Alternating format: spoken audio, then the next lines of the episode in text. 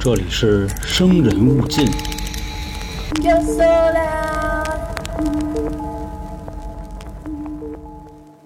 大家好，欢迎收听由春点为您带来的《生人勿近》，我是老航。那今天呢，我还是给各位啊带来一个案子，因为前两期咱们讲的都是历史方面的，所以咱们今天也该聊聊杀人放火的事儿了。其实这件事呢，在上个月和这个月初啊，热度算是特别的高。我也是看了点相关的报道啊，过来给各位说说。本身啊，杀人的事儿是零三年出的啊，但是这个案子呢是一九年破的，隔了十六年。当时啊判的是杀人的凶手，还有一些个帮凶，也就是在上个月吧，彻底一股子全给揪出来了。然后我看央视的那个纪录片啊，就是一开头一个大哥看着得将近六十了，估计快他妈本命年了啊，在镜头前面哭，我真诚的、非常痛心的。向邓世平及家人忏悔，对他的家人啊心灵上的创伤，我是无法弥补的。就就反正就这样啊！我当时呢，我一看，我说怎么哭的这么伤心啊？啊，旁边那个 title 还是一个校长。然后我这么一分析啊，我说一校长这想跟谁睡跟谁睡的，这怎么还能杀人呢？而且咱们看《法制进行时》啊，就好多杀人的事儿都是一锤子买卖啊，谁跟谁不对付，拿着刀过去给人扎了，手里没谱的给人弄死了啊，基本上也就是把前因后果一交代也就完事儿了。但是这事儿呢，央视还有一个纪录片，所以啊，当时我就觉着肯定不简单。咱刚才不说了吗？这个案子从出到破用了十六年，我就想啊，就真威风啊，不辞辛劳追查真凶，一直追了十六年。后来看完了，感情不是那么回事儿。之所以用十六年才破，是因为当时算怎么说呀？负责这个案件的这帮大哥帮着凶手瞒了十六年，直到最新的扫黑除恶的政策来了，这张大网一支开，这事儿瞒不住了。那么当年究竟发生了什么，让一个普通学校的职工在操场上被人杀害，并且埋了十六年？咱们把时间呀推回到二零零三年，看看这到底是怎么回事。本案的案发地啊是一座学校啊，叫新晃一中，全称呢新晃县第一中学，在湖南省的怀化市。那时候大概是一月中，学生们呢就都放寒假了。但是有一些老师呢，还得正常的来学校上班，因为当时啊，学校正修跑道呢。老老年间的时候呢，新晃一中的操场上还是一片大土地啊，下雨都能就活了泥儿。这学生呢也不踢球了啊，篮球也不打了，都跟那儿玩泥巴。这个时候校长一看，心说不行啊，咱们身为这个一校之长，不能天天光跟女老师蛋逼，咱们也得为这个学校的学生着想一下啊。你德智体美劳，你得全面发展啊，对不对？另外啊，咱们实话实说啊，这个操场呢，可以说是一个学校的门面。我觉着操场的颜值啊，比教室还重要。就是那天啊，这校长正在操场上呢遛弯呢，啊，就视察工作呢。走着走着呀，就坐一屁墩儿啊，这屁股底下还一石子儿，这一疼呢，就喊出来了。这一喊，学校里学生就全瞅见了，反正就特丢人。这回到校长室之后啊，这副校长还问说：“怎么着，校长，您上工地玩去了？”这校长就说呀：“就嗨，我这跟那个操场上刚摔跟头，摔完以后啊，我这么一分析，咱们这个操场啊，确实是该翻修一下了啊。所以为了推动这个学校的建设啊，咱要不把操场修修呗？我看好多学校都换那个塑胶的那地了啊，看着挺威风的。这副校长就在旁边问说：‘那这回？’您准备挣多少钱？哎，不是，您准备什么时候弄啊？这校长就瞪了他一眼，那就放寒假呗，放寒假的时候弄。后来呢，下班了啊，回家了，就让家里人就看出来了，就问他啊，说你怎么瘸了吧唧的呀？啊，这是遭报应了。这话谁说的呢？就校长媳妇儿呗。啊，你就折腾啊，跟你们学校那帮女老师啊，反正就等你一死，我踏踏实实我就当一寡妇挺好。这校长啊，就一嘬牙花子啊，这这倒霉娘们，你别胡说八道啊！我今天摔的，跟学校操场上，我摔跟头招你那么些废话，你就看啊，这个校长夫人对校长的这个态度，这校长肯定也不是什么老实人。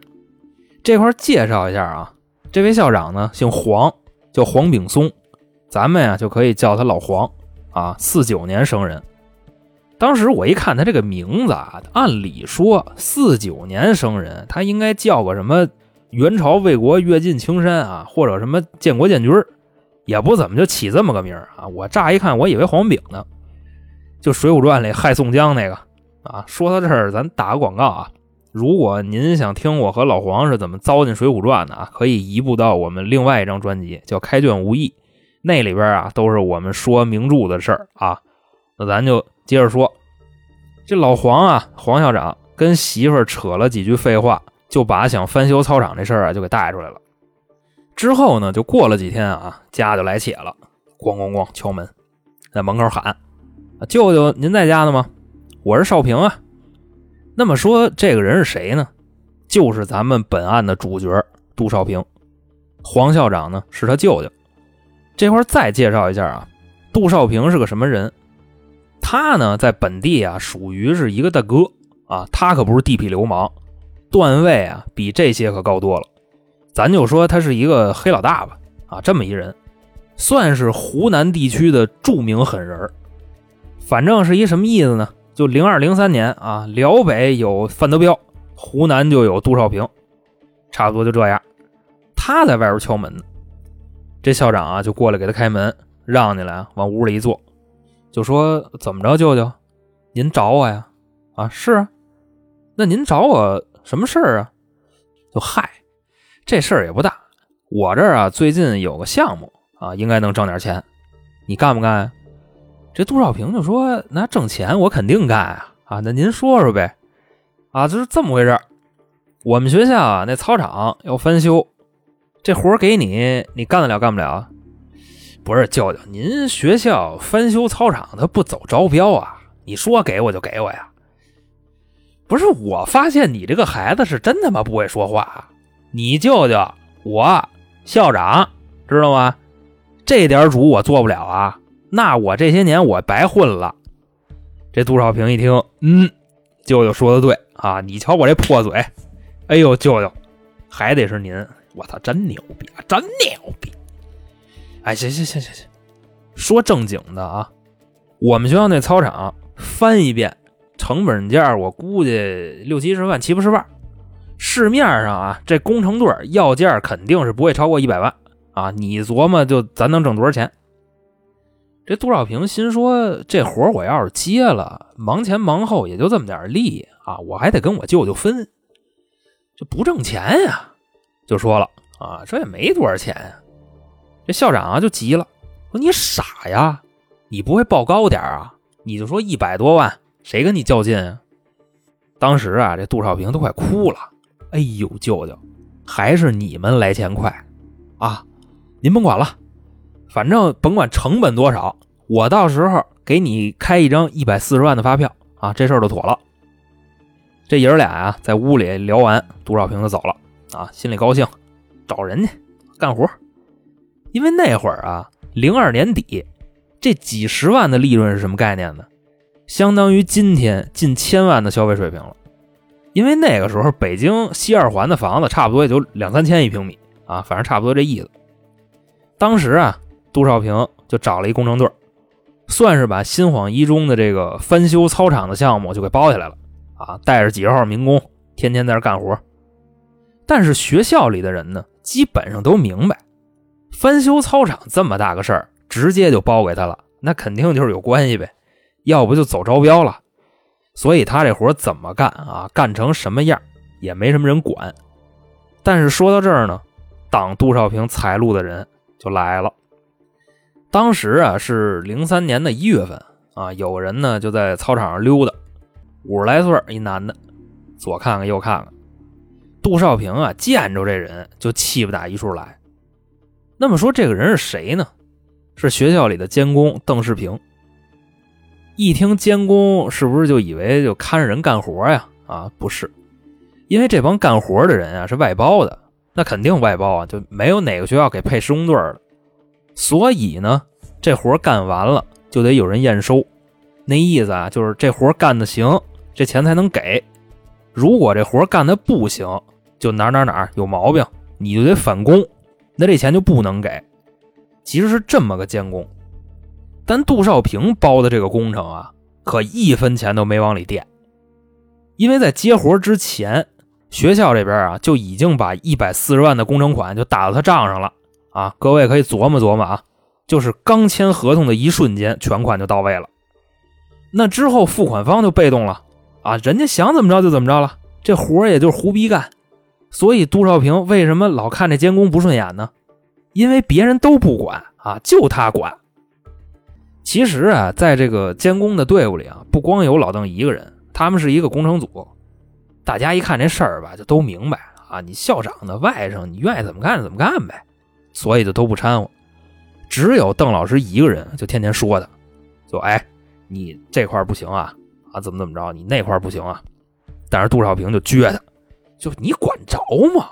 啊，花你们家钱了，那事儿逼五六的。老邓说这不行啊！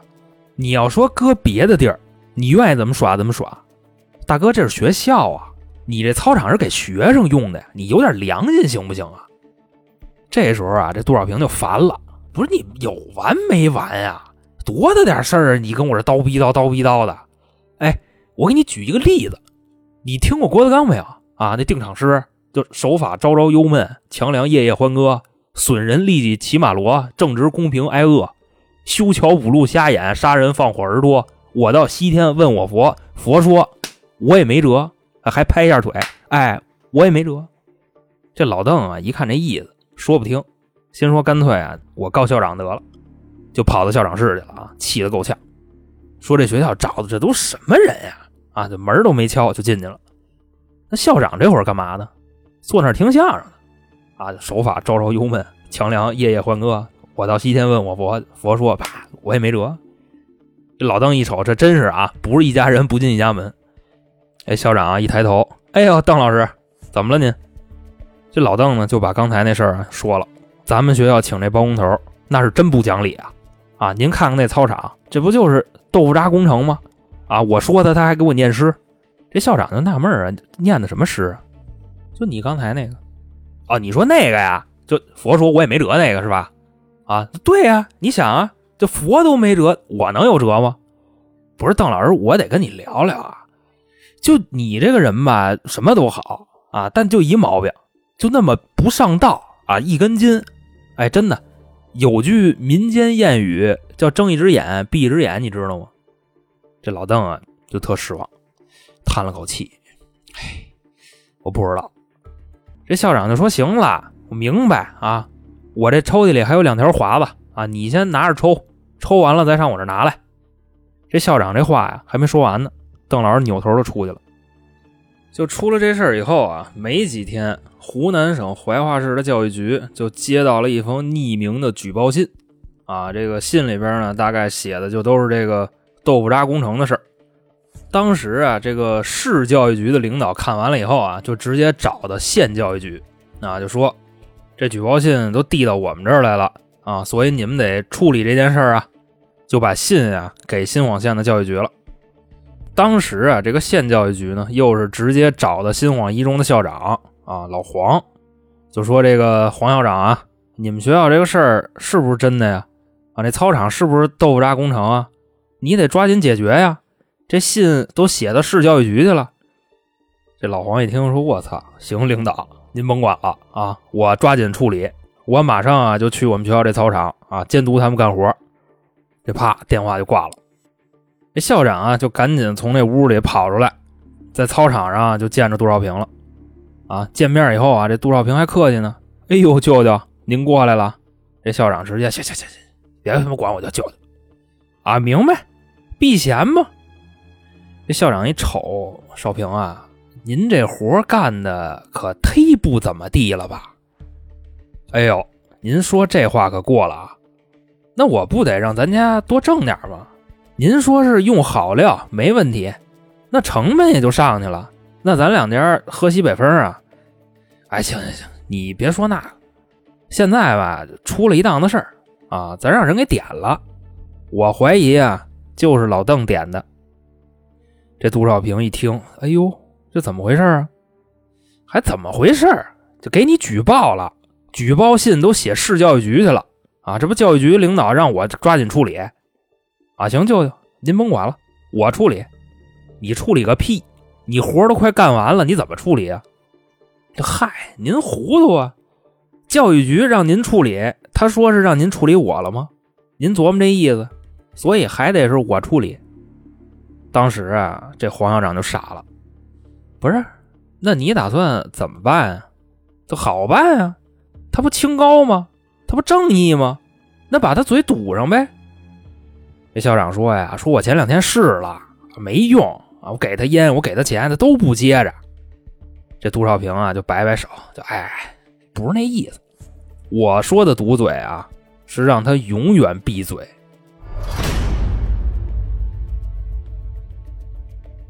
不是少平，你疯了？哎，行了，舅，您甭管了，这事儿我办。说完这句话呀，就直接打电话给自己小弟，说：“那个你呀，过来帮我一忙啊！我现在要害人，你得给我想想办法。”对面那小弟一听，哎呦，杜哥又害人呐！反正这意思之前干过不是一回两回了。说行啊，咱是害人的行家啊，有文的有武的。您说您来哪个？那文的怎么说？武的怎么讲呢？文的啊，我找一大师做法啊，三天之内让丫暴毙而亡。这杜少平一听，呵，这好啊，这没有法律风险啊，那咱就来文的。之后啊，他这小弟啊就跟大师联系上了啊，说要这个被害人的生辰八字。那其实这事儿还不好办吗？啊，就不用过去问去。这老邓是学校的职工。翻一下资料全有了，就拿着这个啊出生年月日就找大师去了。一进屋呢，这大师跟屋正喝水呢，啊，左手拿了一把桃木剑，右手呢拿了一瓶那个福运泉的那个野酸枣，啊，因为那时候零三年嘛，野酸枣还是新产品呢。这杜少平一看，嗯，这是大师啊，你像咱们都喝矿泉水、可乐什么的，人家喝野酸枣啊，讲究。这大师说来。啊，把被害人啊，不是把仇家的生辰八字说与我听。这一说完啊，大师就开始念咒，就反正念的什么咱也不知道啊，反正可能就是这个野酸枣啊、滴溜溜圆的福运泉、纯天然。唱完了以后啊，啪拍了一下手里那水瓶啊，然后把盖盖上了，说啊，此人的三魂七魄已经在此瓶中，不出三日，定会七窍流血而死啊。这杜少平啊，跟那小弟就说：“这嘿，那行，您辛苦啊，大师，那我们就先走了啊。”哎，不忙不忙。贫道虽害人无数啊，不是，虽能力一般啊，水平有限，但做法是伤元气的，还请二位给予一些银钱啊，来补贫道元气之亏空。啊，明白大师啊，您瞧我这脑子，多少钱您说？呃，这个今与二位相遇啊，乃是缘分啊，钱财多少自当顺应二位的想法啊。一边说一边就糊了那瓶那意思，你三魂七魄在这呢。这杜少平一看啊，明白，直接呀就给拿了一万块钱。这大师呢，把这钱一接过来啊，哥们儿，我跟你说实话，用不了三天啊，明儿就死。这杜少平啊，就赶紧说，哎呦，大师，那给您添麻烦啊，明儿死，明儿死，明儿死。从大师的这个住所出来以后啊，俩人高兴啊，心说跟我较劲啊，邓老师，明儿你就没了。就这么着，第二天一大早啊，杜少平跟他这小弟就在工地等着，看今天呀邓老师来不来。结果啊，一上午都没看见。这俩人高兴啊啊，心说这个大师法力无边呀，这是啊，行，有点意思。说行了，别跟这儿坐着了。啊，一月份也齁逼冷的，而且他们在湖南啊，还阴冷。说咱啊上那个办公室坐会儿去啊。俩人就一进屋，差点就从那屋里跑出来。邓老师啊正跟一个人坐那儿下象棋呢。这俩人一对眼儿，嘿，我操的嘞！不是说今儿就死吗？这还没到时候呢。这过来就问：“哎，邓老师，您挺好的啊？我挺好的。那您没什么不舒服的吗？没有啊。那您就不想吐个血什么的？你有病啊？”这杜少平就说：“啊，对我他妈是有病，我要没病，我能信那个？”就气的啊，拉着自己这小弟从屋里就出来了，就啪就一大嘴巴。你说吧，啊，这怎么回事？那还能怎么回事啊？法力不行呗，法力不行，我钱都给了，啊，咱找丫呢去。这俩人啊，就开着车奔大师那儿去了。那大师能跟那儿等你吗？啊，早就跑了啊，连张黄纸都没留，给这俩人气的啊！这叫大师啊，这不骗子吗？说行了，咱呀还是用点这个土办法吧。俩人就商量啊，说咱直接下药就完了呗，那多直接呀。多少平说行吧，啊，那你找药去吧。转过天来啊，他这小弟还真就拿了一瓶药，就说呀，这药看见没有，无色无味，只要吃了立马就倒，哎，就是这么神奇。其实啊，就是跟古代那种蒙汗药似的。那么说，现在真的有这种药吗？还真有。你比方说，好多的这个酒吧里、夜店里都听说过吧？给人下药的，基本上都是这种，就是吃进去以后呢，会昏迷个五六个小时，啊，他们弄来的就是这种药。杜少平就说：“啊，哎，来兄弟，你先尝尝。”这小弟都傻了，别介呀，哥，我是你兄弟，你让我试药啊？那他妈我死了怎么办啊？杜少平就说：“那我不管啊，你上回找那大师那什么玩意儿？”坑我一万块钱，你不试也行，你找别人试去啊！反正这回都别想蒙我。那小弟说：“那好办啊，只要你别让我吃，怎么着都行啊。”后来啊，这俩人一分析啊，说：“咱一会儿啊找一歌厅啊，然后咱叫一小姐，悄悄的把这药掰碎了，扔他酒杯里，你就看他喝完倒不倒吧。”说干就干啊！当天晚上十点，俩人就来了一歌厅。啊，就进去了，妈咪就到了。哎呦，我操，杜哥，好久没来啊！杜少平就说：“那个，给我找一小姐。”哎，妈咪说：“行，您甭管了啊。”扭头就进后场那屋了。一帮姑娘啊，妈咪就说：“哎，刚才来的这位啊，这可是咱这一大哥啊，一会儿可得给伺候好了。另外啊，他可是一大色逼啊，我估计那俩人一个就得找仨，最后结账的时候，连我都得一块玩了。”一边说啊，一边带着这帮姑娘就往那屋里进。这杜少平啊，当时连看都没看啊，就指了一下第一个啊，你过来。然后这走过来，叭一屁股坐那儿了。啊，行了，都出去吧。然后这一屋子人就尬那儿了。妈咪也傻了，不是怎么着，杜哥，俩人就找一个呀？怎么着，这两年买卖不好干呗？啊，还是咱们这边来了新大哥了，给您挤得成这样了？俩人玩一个。杜少平啊，就一嘬牙花子啊，就一个啊，都出去吧。然后这帮姑娘一开门，哗就都出去了啊，骂骂咧咧的。走到门口还纳闷呢，妈咪说：“刚才啊，这是一大哥啊，感情大哥就都这癖好啊，就俩人折腾一个。”这妈咪一听觉着不对，自个儿又回来了。怎么着，杜哥就没相中呗？要不我陪您待会儿？虽然啊，我这几年老了啊，但我风韵犹存。啊，就说是有点下垂吧，但是这个手感跟之前还是一样。这杜少平啊就急了啊，你哪儿那么些废话，就滚出去！这妈咪也不敢说话了。哎，好嘞，哥啊，您玩好啊。说完就出去了。这时候啊，杜少平就冲他那小弟就使了一眼色，那意思啊，准备下药。自己呢就站起来啊，我上趟厕所啊。然后屋里这姑娘也懂事儿，那哥我陪您一块儿去呗。呵，好。正好啊，我一会儿得抽烟啊，我左手拿烟，右手点烟，你正好帮我扶着点啊，省得尿鞋上。这俩人就出去了，屋里就剩这小弟了啊，把那片药先给掰碎了，然后拿着啤酒瓶子跟桌上擀，就跟擀饺子皮似的啊，捣成沫，放人那小姐的酒里了。这俩人一回来，这小弟啊就把酒给小姐递过去了，就说：“妹妹啊，陪好我大哥啊，我先敬你一个。”然后这么一喝，没过几分钟，盆儿就倒了。这小弟啊，就冲着陆少平，嗯，哎，大哥，这行吗？然后一边说一边摇晃那小姐，最后啊还给了好几个嘴巴子，这都没醒啊，可见这个药效啊，这回成了啊，这药倍儿棒，明天咱就可以害人了。第二天啊，一到操场就碰见邓老师了。哎呦，邓老师您辛苦，给您拿瓶水。当时啊，邓世平也没琢磨，根本就没往那儿想。哎呦，杜师傅，谢谢您，直接啊就喝了。大概几分钟吧，杜少平啊就看着邓老师那笑。邓老师，困不困啊？要不躺地下歇会儿？这句话一说完，邓世平晕倒在地。那么之后，邓老师的命运又当如何呢？请您移步下集。我是老航，咱们下集见。